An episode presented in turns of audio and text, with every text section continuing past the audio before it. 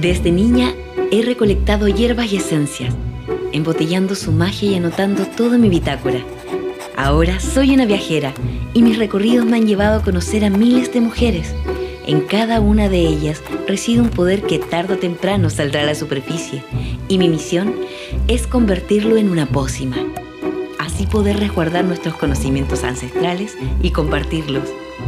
Mi nombre es Dalia Verbena y soy una bruja herbolaria.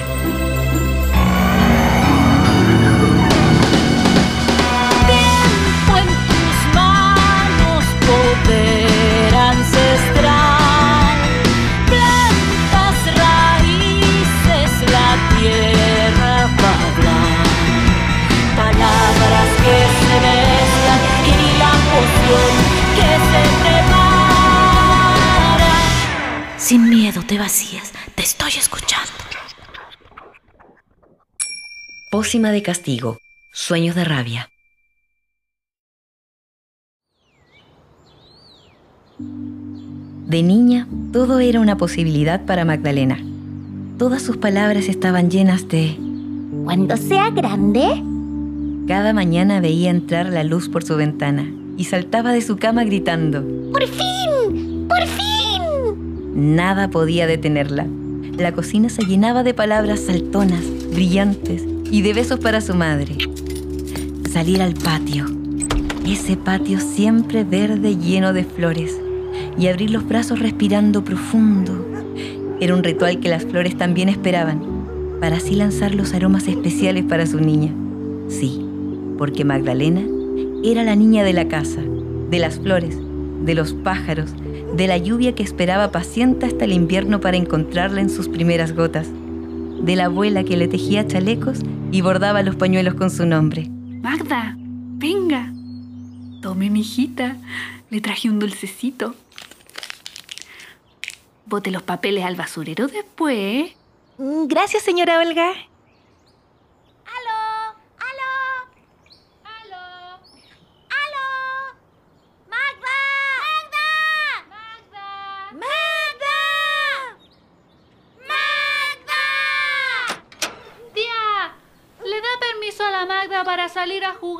Magdalena solo sabía de amor, y si hubiese querido volar, de seguro nadie le habría dicho que no era posible. No supo cuándo empezó a gestarse en ella la rabia. Quizás fue esa mañana, cuando al llegar al colegio, vio a Anita enrollada en el banco de la sala, con un ojo morado y una marca extraña en el rostro. Anita, oye, si tú quieres, mi abuelita sabe hacer unas agüitas muy buenas, que curan por fuera y también sanan las penas. Con hierbas de toronjil y flores de melisa, de seguro ella te saca una sonrisa. Fueron donde la abuelita y pasaron una linda tarde, hasta que el padre de Anita llegó a buscarle. Al verla temblando de miedo, Magdalena supo de inmediato. La marca en su mejilla era del anillo de su mano. Cuando llegó la noche, un sentimiento nuevo ardía en su pecho, como un gran fuego, y cuando se durmió, tuvo el primero de sus sueños de rabia.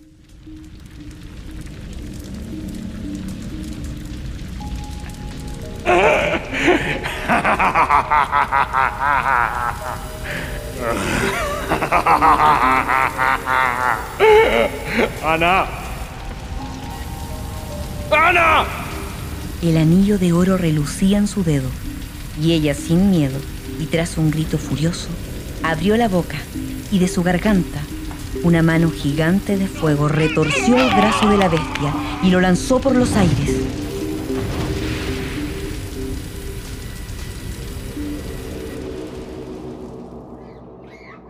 Magda, Magda, ¿supiste? Al papá de la Anita lo encontraron sin su mano y fía. La presión al trabajo. En el aserradero. Lejos de sorprenderse, Magdalena se sintió poderosa. Pasó el tiempo, ya no era tan niña y podía regresar sola en bus desde el colegio. Buenos días, señor conductor. Buenos días, señora. Buenos días, bebé. Hola, vecina. ¿Cómo está su hijo? En su infinita inocencia saludaba a cada pasajero antes de sentarse. La abuela lo hacía cuando salían juntas y ella aprendió a no escatimar en gentileza, ya que nunca se sabe qué historias te pueden contar las personas que vienen y van a tantos lados. Esa media mañana, cuando se sentó, sintió unos ojos desconocidos pegados a su espalda. Un hombre la miraba lascivamente. Nunca antes había visto una mirada así. Nunca antes había sufrido tal humillación. Se sentía avergonzada. Quería huir. El hombre se acercó a ella y sin que pudiera evitarlo, le resopló como un toro en su oreja palabras que desconocía, repulsivas, violentas, que la herían, y resbalaban por su cuello sucias y pegajosas, que la siguieron incluso más allá de perder de vista al centauro. Para almanzar con la camelia. Magdalena soñó que sus orejas se caían de su cabeza y se convertían en dos escudos que ella lanzaba a cada hombre animal que escupía su pestilencia contra las niñas y les arrancaba la lengua de un solo y preciso corte. Magdalena no lo supo, pero ese mismo día, el hombre que despertó tal desconcierto en ella cayó del bus en el que viajaba. El golpe lo dejó completamente inmóvil, sin poder articular palabra, ni levantar la mirada. A medida que pasaron los días, Magdalena recibió de su abuela un bello regalo, un diario de vida. Llegó en el momento perfecto, en el que llevaba semanas tratando de comprender las cosas que estaba viviendo. Querido diario, otra vez pasé una mala noche. Mi mamá intenta ayudarme. Viene con paños húmedos y agua tibia cada vez que me oye gritar en mis sueños.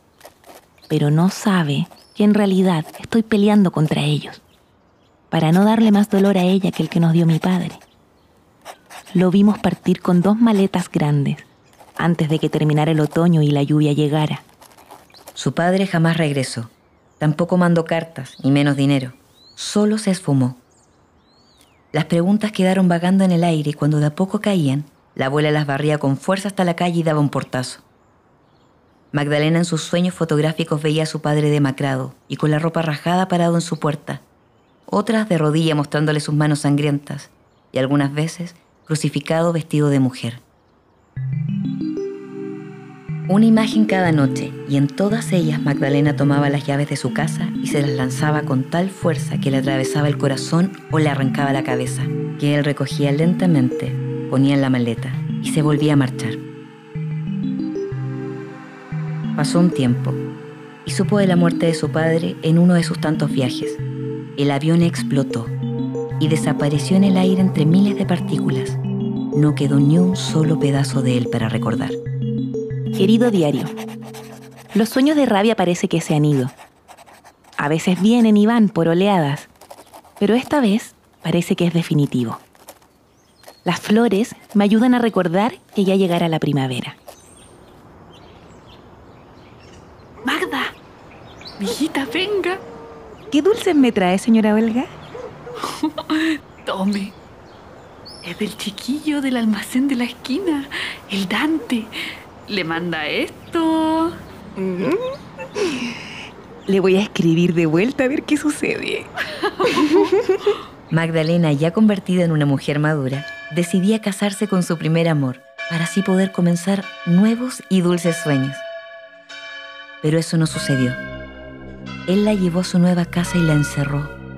Lentamente, sin que se diera cuenta, la aisló, la acorraló hasta un lugar en donde comenzó a olvidarse de quién era.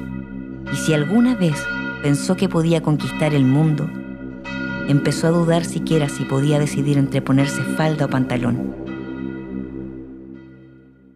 Salió al jardín a saludar a las flores, y algo extraño ocurrió esta vez.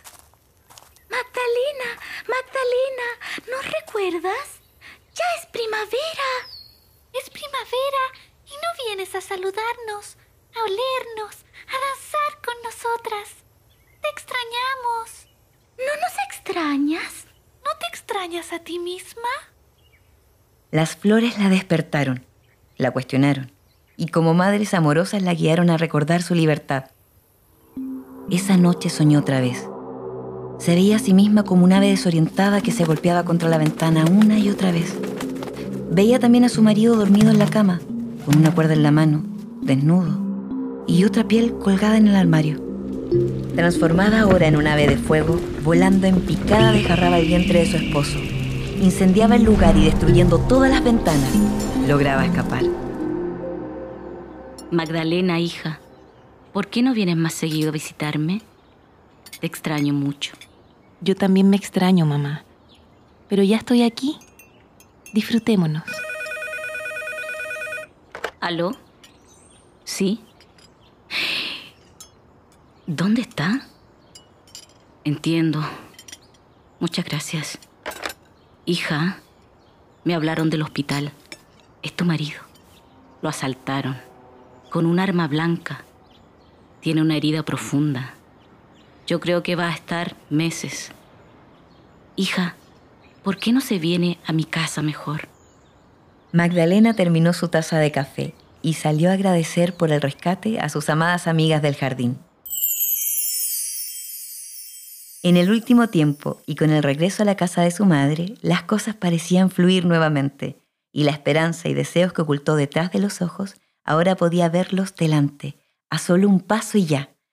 Nada se interponía, solo su jefe. Hace casi un año trabajaba en la empresa más reconocida en el manejo de invernaderos de flores en el país. Gracioso, ¿no? Era lo que ella mejor sabía hacer y le encantaba. Su labor era destacada por sus compañeros, pero su jefe directo no veía en ella nada bueno.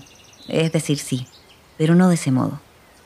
Esta mañana los convoqué para anunciar el ascenso de una persona que se ha destacado a lo largo del tiempo por su habilidad innata con cada flor. Y sobre todo por su compromiso excepcional en el trabajo. Quiero que le brinden un caluroso aplauso a John Tomás Pérez. Eh, Magdalena. Oiga, oiga, venga. Usted no lo hace mal. No se sienta mal. ¿Ya? Pero las mujeres que ascienden en este lugar son las que asisten a las reuniones privadas. ¿ah? En mi casa. ¿Me entiende? Magdalena odiaba profundamente a ese hombre y lo esquivaba cuanto podía, a la hora del café, a la hora del almuerzo, en los pasillos, pero siempre sentía su aliento inexorable tras la nuca. Se armó de valor una noche en la que vio a la hija de una colega salir llorando del invernadero. Ella entró y lo vio ahí, solo, arreglándose la ropa. Se recordó a sí misma en el autobús. La invadió la rabia y lo encaró. Escúchame, viejo asqueroso. Te voy a denunciar por acoso. Eres un ser despreciable y solo quiero castigarte. Cuando caminas, las plantas mueren porque todos los seres tu pestilencia huelen. Si las plantas me dieran su fuerza, te arrancaríamos la cabeza.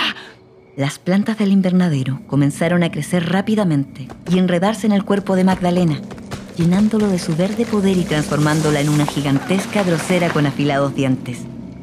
Sus agudos sentidos arbóreos la hacían percibir cada sensación absorbida por las plantas, y afuera escuchaba los gritos de miles de mujeres marchando y gritando por una revolución.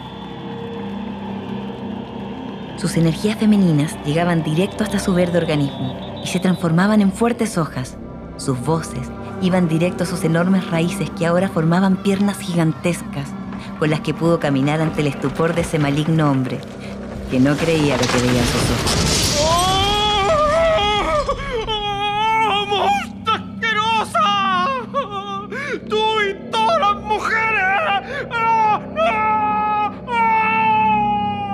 Magdalena, transformada en un gigante arbóreo, abrió los pétalos de su cara y cientos de dientes afilados asomaron. Entre medio, una lengua de filosa enredadera salió a máxima velocidad y atravesó la garganta del lascivo hombre. Los gritos de las mujeres se intensificaban y Magdalena retornaba a su forma de mujer, desnuda, descalza y sin nada más que flores, hojas y pétalos. Abrió de par en par las puertas del invernadero. Salió con la fuerza de la naturaleza y de todas sus ancestras a unirse a esas miles de mujeres en un grito poderoso que cambiaría la historia.